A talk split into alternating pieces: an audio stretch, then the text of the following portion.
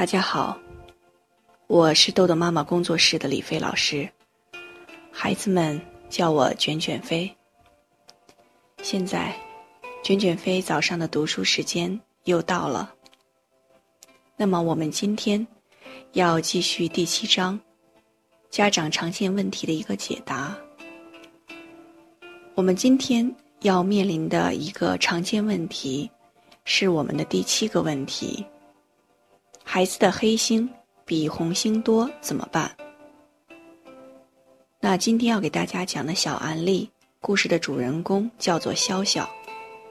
潇潇是一个八岁的小男孩。第一次见到他和妈妈是在北京的十月底，天气变得有些凉了。来到咨询室，妈妈捂得严严实实的坐在那里。他穿着一件厚毛衣，上面套着薄薄的羽绒背心，然后一个大厚羊绒披肩披在肩头，连嘴都捂住了。头上还戴着一顶毛线帽子。一个虎头虎脑的小男孩站在旁边，眼睛黑黑的，特别的清澈。我先蹲下身子。跟孩子打招呼说：“潇潇你好，我是魔法学校的校长，很高兴认识你。”潇潇歪着小脑袋，咧着嘴笑了。魔法学校，你会变魔术吗？我点了点头。虽然魔法和魔术不一样，但是我可以先给你变个魔术。潇潇高兴极了，他蹦蹦跳跳的。跟着我来到了游戏室，我拿出扑克牌，给他变了一个简单的纸牌魔术。笑笑眼睛一眨不眨的盯着我，太神奇了，太神奇了！老师，你是怎么变的？我也要学。好啊，那得先看看你有没有变魔术的潜质。如果你用架子上的小人儿啊、车啊。给我摆一个故事的场景，在二十分钟之内完成。等我回到游戏室，你还要把你编的故事讲给我听。我去那边的房间，要跟妈妈聊二十分钟，中间我们不能被打扰。如果你完成了这个任务，就说明你具备魔术师的潜质，我就把刚刚那个纸牌的秘诀告诉你。这简单。我一定可以。我笑着说：“真的吗？在这二十分钟，你都要自己在游戏室。我这里有个计时器，等到二十分钟一到，你就到外面找我，可以吗？”潇潇认真的想了想，然后用力的点了点头。当我再一次走进咨询室时，潇潇妈妈仍然裹着刚刚那一大堆衣服，坐在沙发上。当我们开始谈话，我发现潇潇妈妈的嗓音特别的细，特别轻。老师，你看我这样，可别觉得奇怪。我特别的怕冷，如果有一丁点凉气进入到身体里，我就会头疼。我点点头，嗯。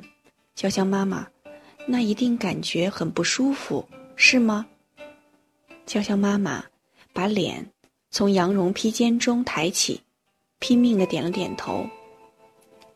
一进入秋天，我就开始难受了，身体变得沉沉的，每星期都会生次小病，每个月还要大病一次。我的孩子还越来越不听话，我简直都要疯了。那你一定很累，是吗？我关切的看着潇潇妈妈说着。听了我的话，妈妈的眼圈一下子红了。她又把脸埋进自己的羊绒披肩里面，使劲儿抽泣着。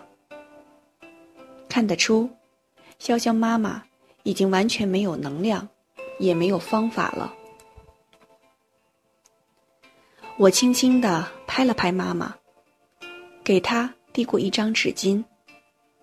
笑笑妈妈哭了很久，我就那样静静的陪着他。妈妈边哭边告诉我：“我和儿子现在关系越来越紧张了。潇潇的注意力特别容易分散，没有规矩，有时还喜欢做些小小的恶作剧。他知道我怕冷，会在冷天里面故意给我扇扇子，弄得我头疼，大病一场。如果爸爸知道后，就会暴揍他一顿。”潇潇妈妈一直不停的叙说着潇潇调皮不听话的行为。在我们沟通过了大半的时候，潇潇妈妈把头上的帽子摘下来，一会儿又把披肩脱下，一张清秀白皙的面孔出现在我眼前。从潇潇妈妈的介绍和刚刚在游戏室。和潇潇简短的互动，我已经初步判定，潇潇的性格是活泼型的，他特别希望得到大家的注意和肯定。可是妈妈对他的要求太高，他总也做不到，所以就会用一些恶作剧、调皮的行为吸引大家的注意。当潇潇妈妈来了，他对潇潇的概述。结束了他对潇潇的概述后，我轻轻的对他说：“嗯，你是不是特别想有一个做事主动、有规矩、可爱的儿子？”潇潇妈妈拼命的点头。我把时间表和星星表制作的方法介绍给了他，让妈妈回家后先给孩子立规矩，在做时间表。和星星表时，一定要和潇潇一起做。如果潇潇完成了时间表，还要给予言语的鼓励，这样可以让孩子扩大成功的体验。当当当，外面响起了敲门声。当我说完请进时，潇潇拿着计时器推门进来。卷卷飞，这个表响了，我才出来的。妈妈看着孩子，立刻埋怨的说：“你过会儿再进来，你没看到我跟老师正在讲话吗？”我适时的打断了妈妈的话：“哇，潇潇，你可真是懂礼貌，你先敲门，得到老师允许之后才进入房间，而且我发现你还是一个遵守约定的孩子。”我们约好二十分钟之后你再来找我，你就等到二十分钟才过来。潇潇听了我的话，小脸一下子变得兴奋起来。老师，你给我的任务我已经完成了，我其实早就做完了，但是我一直等到表响才出来的。我立刻点头，然后冲潇潇妈妈说道：“你看，潇潇现在迫不及待的想展示他的成果了。”潇潇拉着我的手，走进游戏室。在地板上，摆着两个阵营。一边是好几排小汽车，有几辆都变形了；一边是一些动物，有老虎、狮子、鳄鱼、恐龙、斑马。几乎架子上出现的动物都摆在那里。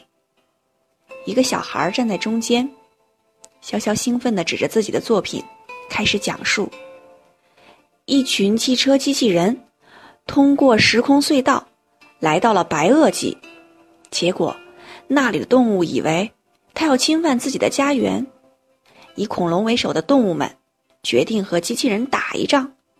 其实机器人根本不想打架，他们只是想要参观一下白垩纪时代，但是。他们互相都听不懂对方的话。